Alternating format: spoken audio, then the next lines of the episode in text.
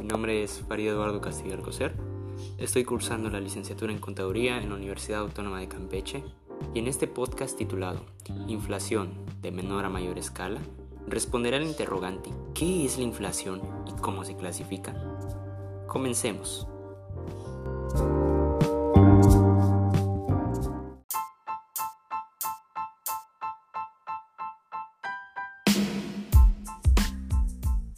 Ok, para empezar es necesario conocer el concepto de inflación. Esta se define como el aumento generalizado y sostenido de los precios de bienes y servicios en un país durante un periodo de tiempo sostenido. Este normalmente es de un año.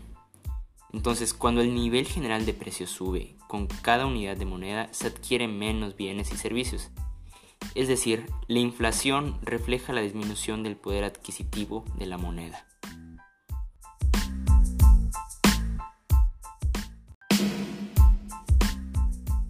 Las enfermedades, la inflación exhibe diferentes niveles de gravedad. Por ello, es útil clasificarla en tres categorías, baja inflación, inflación galopante e hiperinflación. Primero comencemos con la baja inflación. Esta se caracteriza por precios que suben con lentitud y de modo predecible.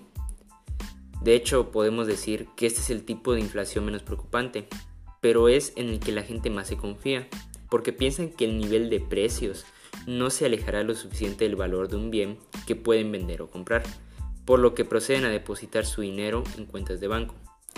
Este tipo de inflación es el que más han experimentado la mayoría de los países en los últimos 10 años.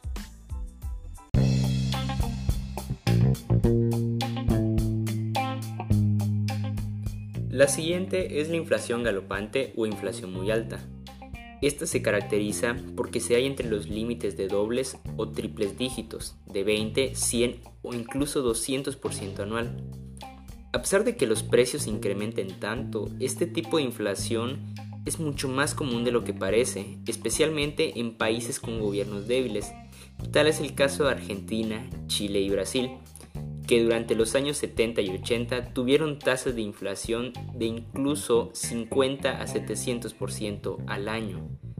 Dado que el dinero pierde su valor de una manera muy rápida, las personas tratan de mantener la cantidad suficiente para dar sustento a sus familias.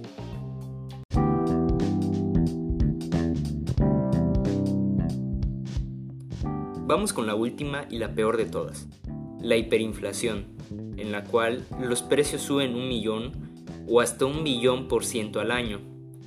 Este tipo de inflación anuncia que un país está viviendo una severa crisis económica, debido a que el dinero pierde su valor y el poder adquisitivo disminuye demasiado rápido, por lo que la gente intenta gastarse su dinero lo más pronto posible antes de que pierda totalmente su valor.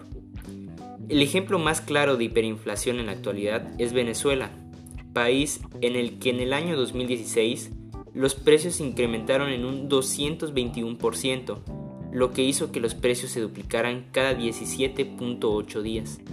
Ante esta situación, el gobierno optó por la creación de nuevos billetes de 500, 1000, 2000, 5000, 10000 y 20000 bolívares.